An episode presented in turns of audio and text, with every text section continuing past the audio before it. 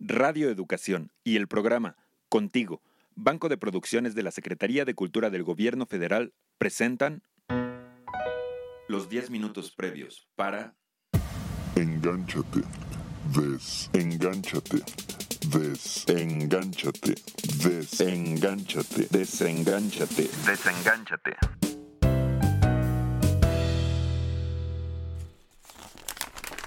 Hola Marce, buenos días. Ahora sí se te hizo temprano, ¿eh? Pues sí, me caí de la cama, como dicen acá. Wow. Marilyn Monroe, Michael Jackson, Whitney Houston. ¿Qué revista es esa, Marce? ¿Qué estás leyendo? Ah, pues mira, me la prestó una amiga y es que me llamó la atención porque trae un artículo sobre personajes famosos que han muerto por consumo de drogas y también habla de quienes ya se han sobrepuesto a las adicciones. A ver, déjame leer esta lista. Mmm, hoy son un buen, ¿eh? Y los que han podido desengancharse, Angelina Jolie, Eminem, Britney Spears. Oye, está interesante, luego me la prestas, ¿va? Bueno, si mi amiga no me la pide antes, va, te la presto. Bueno, y platícame, ¿cómo va tu día? Ay, pues la verdad es que me quedé pensando en estos personajes. La mayoría de ellos consumían estimulantes. A ver, pero hay estimulantes que son recetados por médicos, ¿no? Sí, Isra.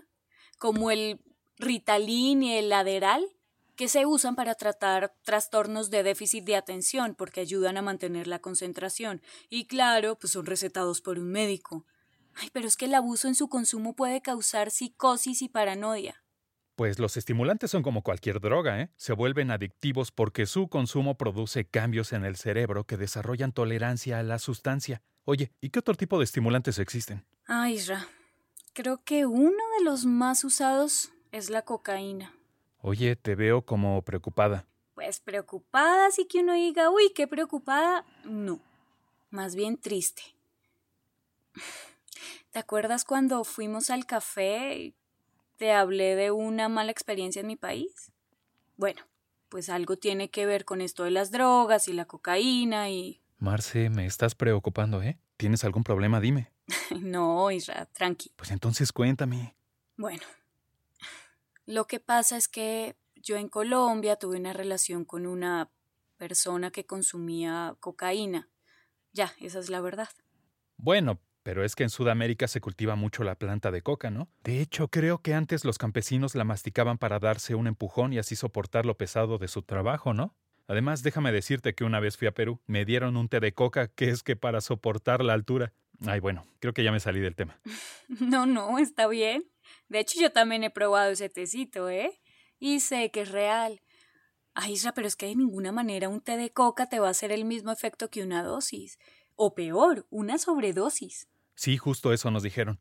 El efecto de un té de coca tarda mucho más tiempo en llegar al cerebro de lo que lo hace cuando se inhala. Esto, por supuesto, produce efectos mucho menos potentes y menos dañinos. Bueno, con esto no digo que todos debamos tomar, ¿eh? Pero bueno, cuéntame, ¿qué pasó en esa relación? Bueno, pues ahí te va.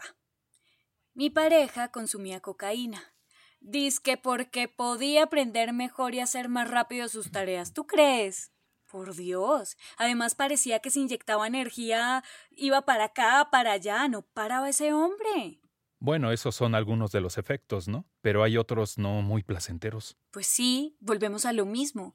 La ansiedad, la paranoia, la inquietud. Pues yo sé que algunos efectos físicos que produce el consumo de cocaína son, por ejemplo, la contracción de los vasos sanguíneos, la dilatación de las pupilas, el aumento de la temperatura corporal, el aumento de la frecuencia cardíaca y de la presión arterial. Y como sabrás, la combinación de los efectos que mencionas es peligrosa porque significa que al cuerpo le es más difícil transportar sangre al corazón, lo cual puede provocar un infarto. Uy, ¿ves? ¿Ves por qué decidí terminar con ese man, con esa relación? Y es que los adictos no lo perciben, o no sé, tal vez sí. Pero nos hacen mucho daño a las personas que estamos a su alrededor. Ay, Rap, perdón que te cuente estas cosas tan personales. ¿Me das un segundito? Voy al baño.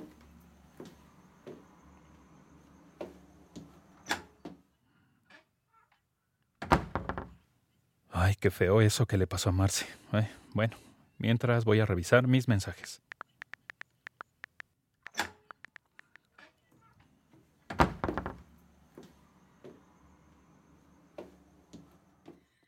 Ay, ya regresé. Oye, gracias por escucharme. Ay, no es nada. Para eso somos los amigos, ¿no? Dime, ¿ya estás más tranquila? Sí. Gracias otra vez, Isra. Si quieres cambiamos de tema, ¿eh? No, hombre, no, para nada, al contrario. Tú has visto cuánto me interesa el tema. Y es justamente por esto que te acabo de contar.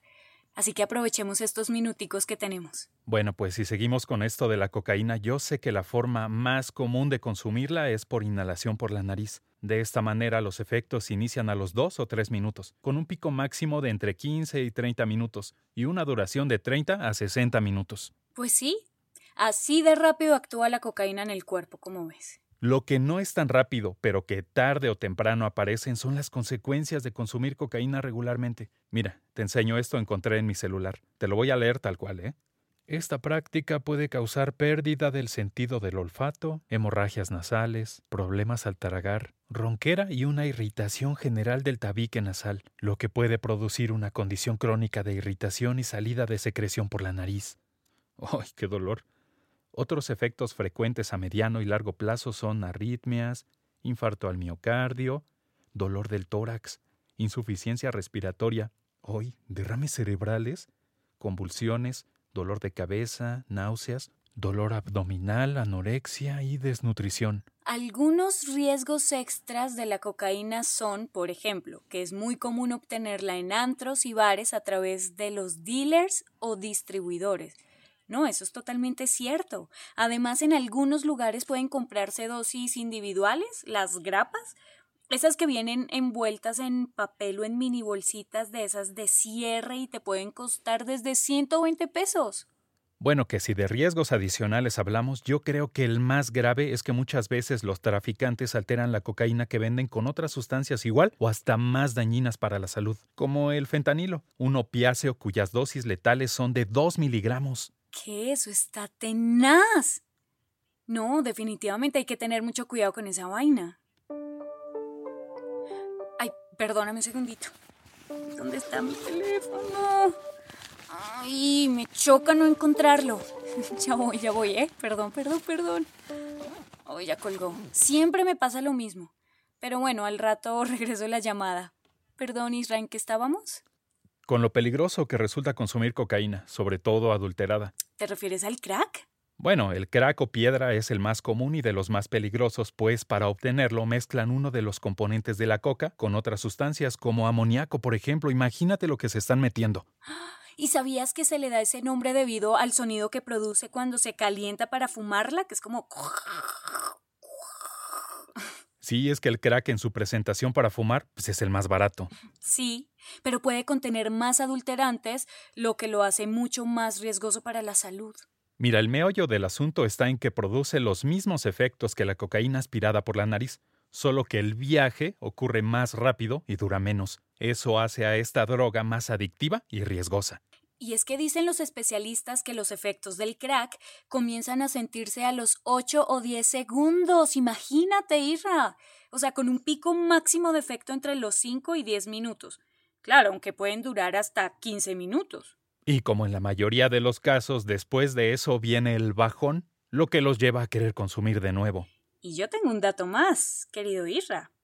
El consumo de crack puede provocar sangrado pulmonar, tos y padecimientos relacionados con vías respiratorias, además de pérdida del sueño y falta de apetito. Que tú sabes que la falta de apetito, por supuesto, provoca desnutrición. Bueno, Marce, está muy buena la plática, pero aquí como en las fiestas, al romper la piñata, tu tiempo se acabó y ya vamos a empezar. Ay, Ra, qué ocurrencias las tuyas siempre. Ándale pues. Hay un pequeño chascarrillo. Prevenidos en 3, 2, 1.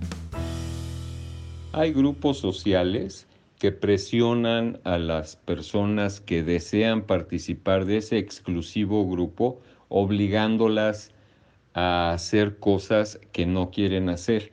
Probablemente la mejor forma de lidiar con esa presión social es buscar grupos humanos en donde se sienta uno a gusto siendo como es y no se tenga que poner ninguna máscara hipócrita con respecto a cierto marco de pensamiento, ciertos rituales de consumo, ciertos consumos en sí de drogas o de lo que sea, o sea, con comportamiento sexual o lo que sea, eh, y buscar un grupo en donde uno se sienta a gusto. Y para evitar la presión social, simple y sencillamente es decir la verdad. ¿Sabes qué? Eh, no me voy a meter al mar porque no sé nadar. Agradecemos al doctor Humberto Broca su participación en esta serie. Amaranta Martínez, Vicky Franco, Gis Sánchez, Marcela Carvajalino Goenaga, Andrea Cruz, Daniel Mena, Carolina Cortés, Sayuri Sánchez y Lu Mugenburg somos un equipo que busca informarte. ¿Y tú? Desengánchate.